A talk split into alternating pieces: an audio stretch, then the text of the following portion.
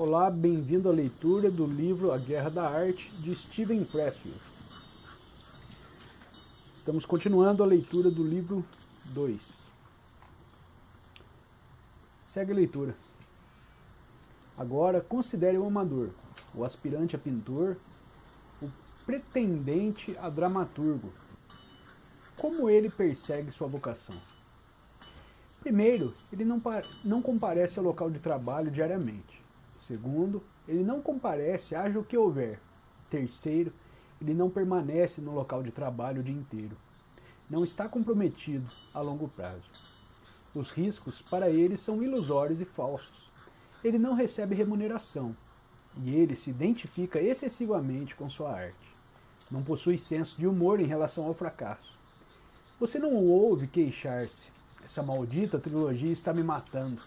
Ao invés disso, ele simplesmente não escreve sua trilogia. O amador não domina a técnica de sua arte, nem se expõe a julgamento no mundo real. Se mostramos nosso poema para um amigo e esse amigo diz: É maravilhoso, adorei. Isso não representa um feedback do mundo real. É apenas nosso amigo tentando ser gentil conosco. Nada é mais legitimador do que a validação do mundo real, mesmo que seja por fracasso. O primeiro traba é, trabalho profissional que eu tive como escritor, após 17 anos de tentativas, foi um filme chamado King Kong 2. Eu e meu parceiro na época, Ron Shusett, um roteirista e produtor brilhante, que também fez The Laureantes, não, que também fez Alien e O Vingador do Futuro, produzimos o roteiro para Dino De Laureantes. Nós o adoramos, tínhamos certeza de que havíamos produzido um sucesso. Mesmo depois de ver o filme pronto, tínhamos certeza que seria um sucesso arrasador. Convidamos todos os nossos conhecidos para a estreia do filme. Até alugamos uma casa noturna ao lado do cinema para uma festa de comemoração após a sessão. Cheguem cedo, avisamos nossos amigos. O lugar vai ficar lotado. Ninguém apareceu. Havia apenas um sujeito na fila, além de nossos convidados, e ele murmurava alguma coisa sobre dinheiro trocado. No cinema, nossos amigos aturaram o filme num estado de muda estupefação. Quando as luzes se acenderam, eles fugiram como baratas na noite. No dia seguinte veio a crítica na Variety. Ronald Shusett e Steven Pressfield Esperamos que esses não sejam seus nomes verdadeiros para o bem de seus pais. Ao final da primeira semana, a renda bruta da bilheteria fora insignificante. Ainda assim, eu me apegava à esperança. Talvez só esteja sendo mal recebido nas áreas urbanas. Talvez esteja se saindo melhor nos subúrbios. Peguei o carro e fui até um multiplex na periferia da cidade. Um jovem atendia no balcão de pipoca. Como vai indo o King Kong 2? Perguntei. Ele exibiu os dois polegares para baixo. Não perca seu tempo, cara, é uma droga. Fiquei arrasado. Ali estava eu, 42 anos, divorciado, sem filhos, tendo abdicado de todas as aspirações humanas normais para ir atrás do sonho de ser escritor. Agora, quando finalmente consegui colocar meu nome em uma grande produção hollywoodiana, protagonizada por Linda Hamilton, o que acontecia? Sou um fracasso, um impostor. Minha vida é inútil assim como eu. Meu amigo Tony Kappelman me tirou desse transe perguntando-me se eu pretendia desistir. Não, claro que não. Então fique feliz. Você está onde queria, não está? E daí, se está sofrendo uns reveses? É o preço que se paga por estar na arena e não nas arquibancadas. Pare de reclamar e seja grato. Foi quando percebi que havia me tornado profissional. Ainda não tivera sucesso, mas tivera um fracasso real. Por amor ao jogo. Para esclarecer um ponto sobre profissionalismo, o profissional, embora aceite dinheiro, realiza seu trabalho por amor. Ele tem que amá-lo. Caso contrário, não dedicaria sua vida a ele por sua livre e espontânea vontade. Entretanto, o profissional aprendeu que amor em demasia pode ser um fator negativo. O amor em excesso pode sufocá-lo. o aparente distanciamento de um profissional, o sangue frio em seu comportamento, é um artifício de compensação para impedi-lo de amar tanto o jogo que ele acabe, tanto o jogo que ele acabe não realizando seu trabalho. Atuar por dinheiro ou adotar uma atitude de quem atua por dinheiro arrefece a febre. Lembre-se do que dissemos sobre medo, amor e resistência. Quanto mais você amar sua arte, vocação ou empreendimento, quanto mais importante for sua realização para a evolução de sua alma, mais você a temerá e mais resistência sofrerá em enfrentá-la. A recompensa para jogar por dinheiro não é o dinheiro, que você pode até nem ver mesmo depois de se tornar um profissional.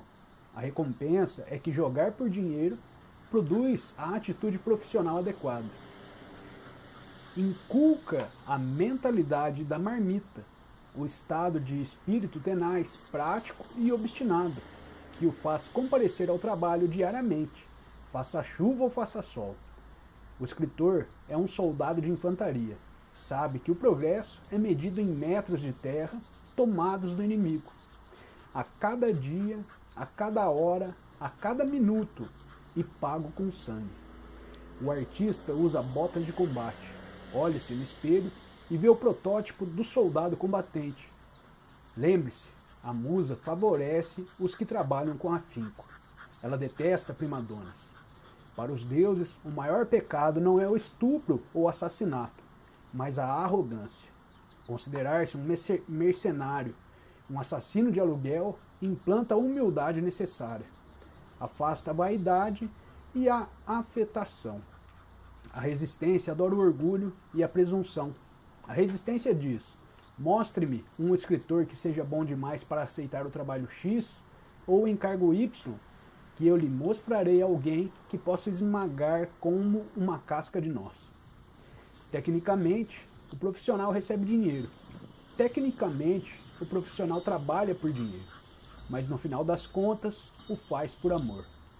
Consideremos agora o seguinte: quais as características do profissional? Um profissional é paciente. A resistência engana o amador, com o truque mais velho que se conhece.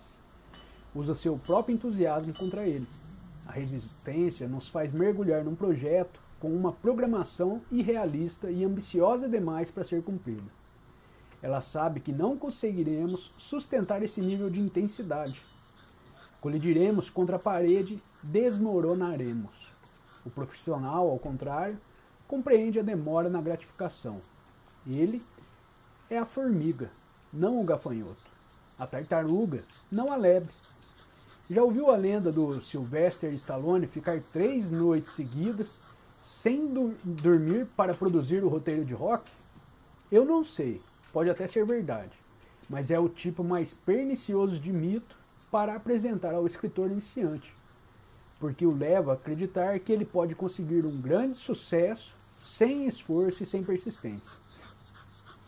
O profissional arma-se de paciência não só para dar aos astros tempo para se alinhar em sua carreira, como para impedir que sua chama seja consumida a cada trabalho individual ele sabe que qualquer trabalho, seja um romance ou a reforma da cozinha, leva o dobro do tempo e custa o dobro do que ele calcula.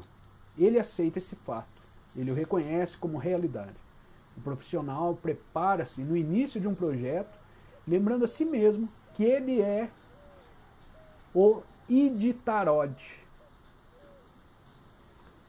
Iditarod é corria anual de trenós puxado por cães que liga a cidade de Anchorage a Nonte, no Alasca.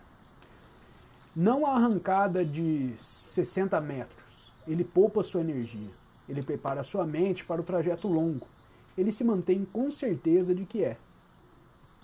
De que, se ao menos conseguir manter aqueles huskies puxando o trenó na neve, mais cedo ou mais tarde o trenó chegará.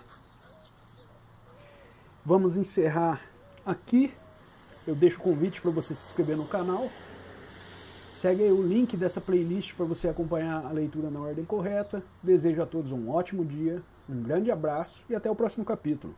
Tchau, tchau.